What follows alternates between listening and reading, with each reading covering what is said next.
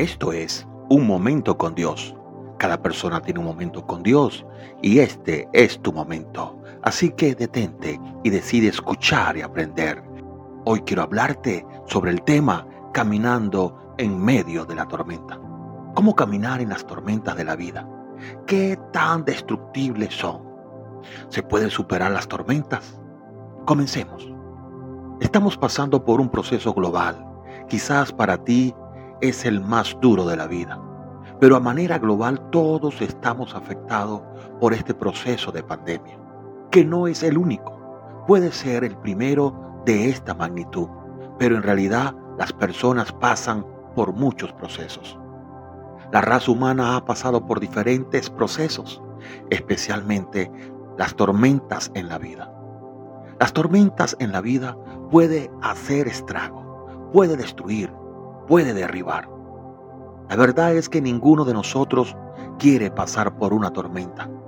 No solo huracanes, sino tormentas en nuestras finanzas, en nuestros trabajos, en nuestras familias. Si tan solo los días pudieran ser todos de sol y cielos despejados. Ese es el tipo de días por los que oramos y a menudo el tipo de días a los que creemos que tenemos derecho. Pero querido amigo que me oye, la tormenta va a venir. El asunto es, ¿cómo vamos a atravesar la tormenta? La Biblia nos ilustra en Mateo capítulo 14 una gran tormenta. En el verso 26 dice, cuando los discípulos vieron a Jesús andar sobre el agua, se asustaron y gritaron llenos de miedo. Es un fantasma. Pero Jesús les habló diciéndoles, calma, soy yo, no tengan miedo. Entonces Pedro le respondió, Señor, si eres tú, ordena que yo vaya hasta ti sobre el agua. Ven, dijo Jesús. Pedro entonces bajó de la barca y comenzó a caminar sobre el agua en dirección a Jesús. Pero al notar la fuerza del viento, tuvo miedo y como comenzaba a hundirse gritó, Sálvame, Señor. Al momento Jesús lo tomó de la mano y le dijo, qué poca fe tienes, ¿por qué dudaste? En cuanto subieron a la barca, se calmó el viento.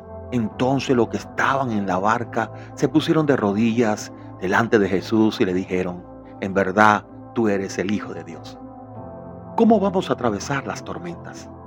Dando un paso a la vez y con fe. Tú no das 20 pasos a la vez. Tú das un paso a la vez y de esa forma se camina en los procesos.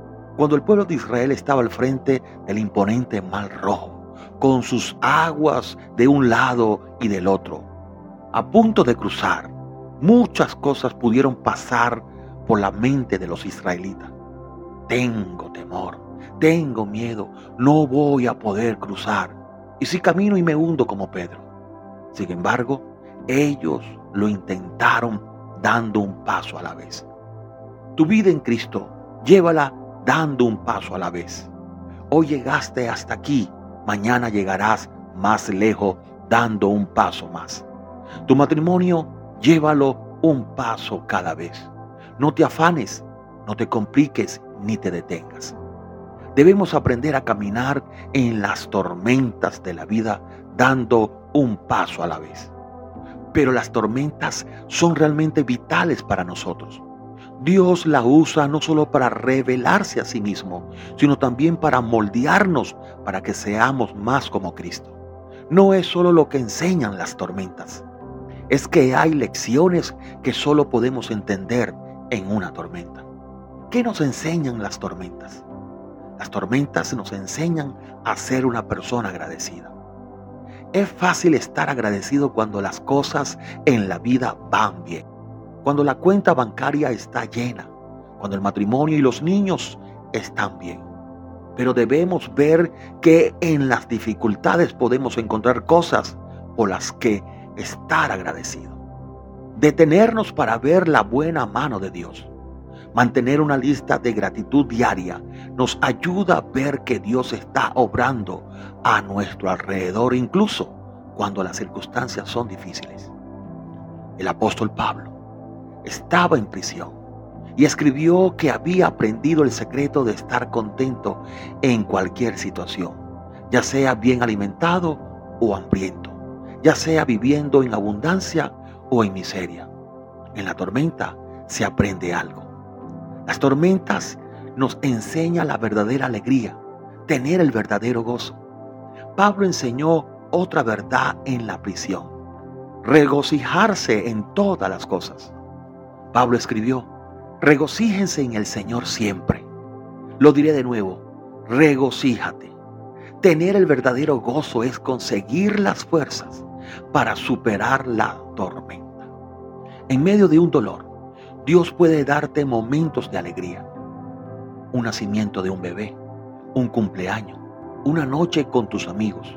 El verdadero gozo te dará la fuerza para salir adelante porque el gozo del Señor es tu fortaleza.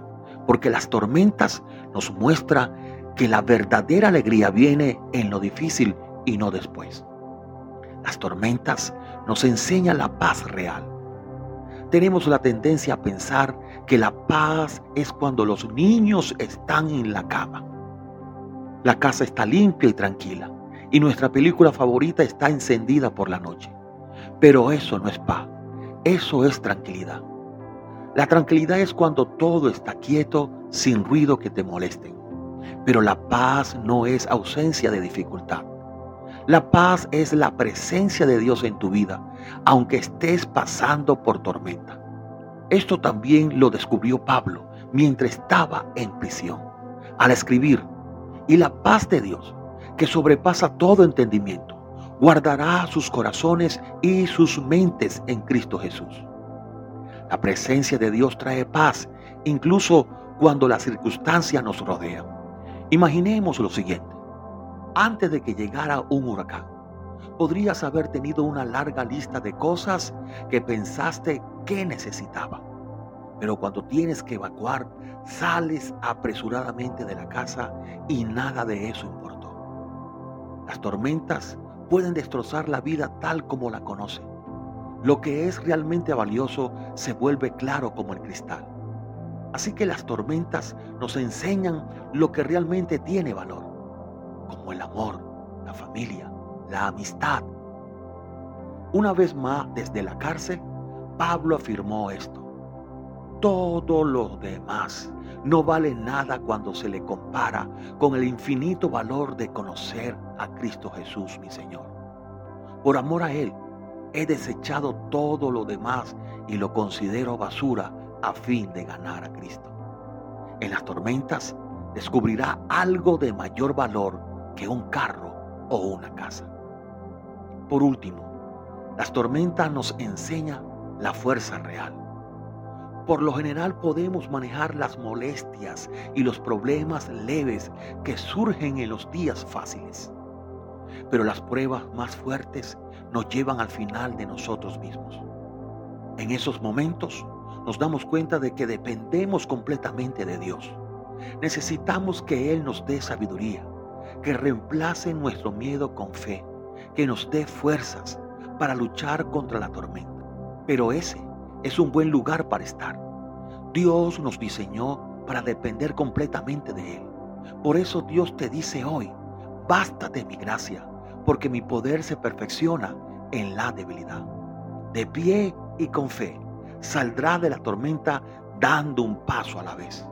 Me despido, soy el pastor Jesús Montilla y esto fue un momento con Dios. Y acuérdate que siempre tendrás tu momento.